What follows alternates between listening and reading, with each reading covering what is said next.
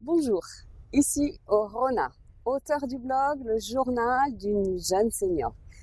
Bienvenue dans ce nouveau podcast que j'ai intitulé Comment j'ai arrêté de râler en quelques minutes. Alors, je vous rappelle brièvement que j'ai la chance d'avoir encore ma maman qui vit depuis 5 ans ce que j'appelle la grande vieillesse.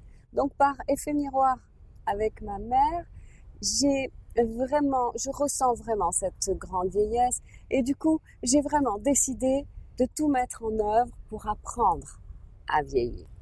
Vieillir n'est pas que déclin, solitude, tristesse et maladie, non. Vieillir, c'est aussi se reconnecter à soi. C'est vivre le moment présent en savourant chaque instant qui passe. C'est vieillir, c'est accepter, c'est accueillir avec beaucoup de gratitude bien, notre avancée en âge. Dans mes derniers podcasts, j'ai beaucoup, beaucoup insisté sur la grande place que le rire doit tenir dans notre vie. Comme vous le savez aussi, je suis actuellement en vacances en Thaïlande et je savoure énormément, évidemment, cette belle opportunité. Je reviens de l'île de Phuket et j'y avais pour habitude de mettre le réveil à sonner chaque matin à 6 heures. À 6 heures pour faire de longues marches sur la plage. Du coup, c'est une plage déserte, pas trop chaude, grâce justement à cette heure euh, bien matinale. Et c'est un vrai régal. Sauf qu'au début, cela aurait pu tourner au cauchemar si je n'avais pas mis en place une petite astuce pour arrêter de râler. Et oui, comme vous le savez tous, le monde entier croule sous les plastiques. Et la Thaïlande en est un horrible exemple. Les plages y sont en partie nettoyées, certes, mais la mer, durant la nuit, en ramène toujours autant. Et qu'ai-je fait les deux premiers matins? Je râlais. J'en voulais à la terre entière d'utiliser autant de plastique. Et je me disais évidemment que j'allais, moi, à mon niveau, mettre en place des habitudes pour réduire ma consommation de plastique. Et je râlais. Et plus je ramassais de plastique, et plus j'étais évidemment consciente de mon impuissance, et plus je râlais. Mais bon, et je n'ai pas fait durer cet état d'âme longtemps, car très vite je me suis dit que cela n'allait pas continuer à me gâcher mes belles marches du matin. Non, un râler ne sert à rien dans cette situation la prise de conscience suffit.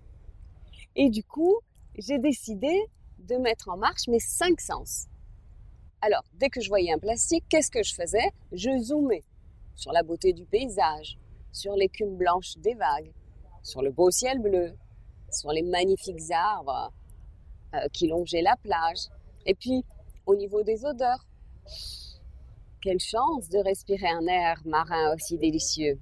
Et puis, au niveau du toucher, mes pieds nus s'enfonçaient agréablement dans ce sable si doux et ce vent qui me caressait délicatement le visage. Et puis au niveau des bruits, avec le clapotis des vagues, avec les oiseaux.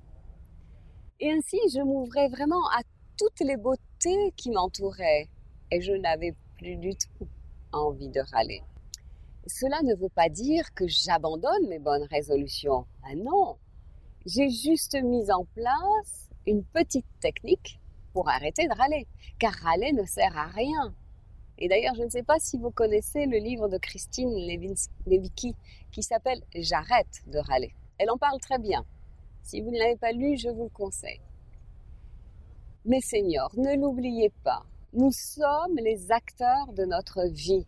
Nous tenons les rênes de notre vie.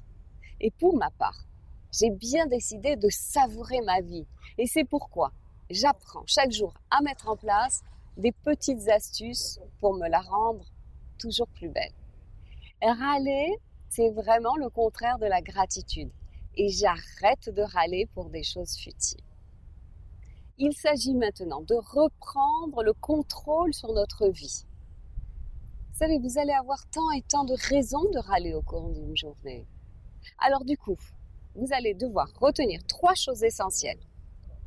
Premièrement, ne restez pas focalisé sur les choses négatives. Ça ne sert à rien. Deuxièmement, mettez votre belle énergie sur les choses qui vous font du bien, les choses qui vont dans le bon sens. Et troisième point, soyez reconnaissant pour ce que vous avez déjà, pour ce que vous vivez à l'instant présent.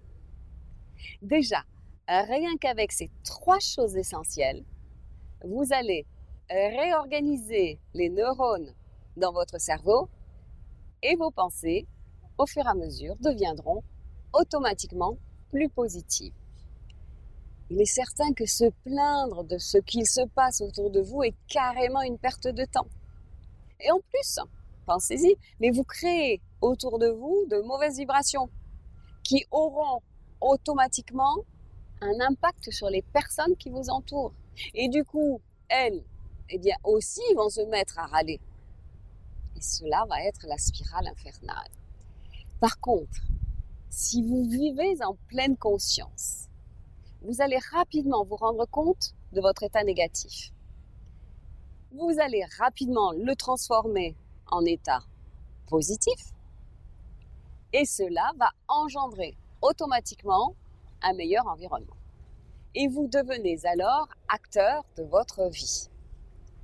Du coup, du rôle de passif victime, vous vous transformez en un vrai leader. Un leader qui engendre du bon, du beau. Vous contrôlez enfin votre vie et c'est très bien. Je vous remercie infiniment pour votre belle écoute. C'était Rona du blog Le journal d'une jeune senior.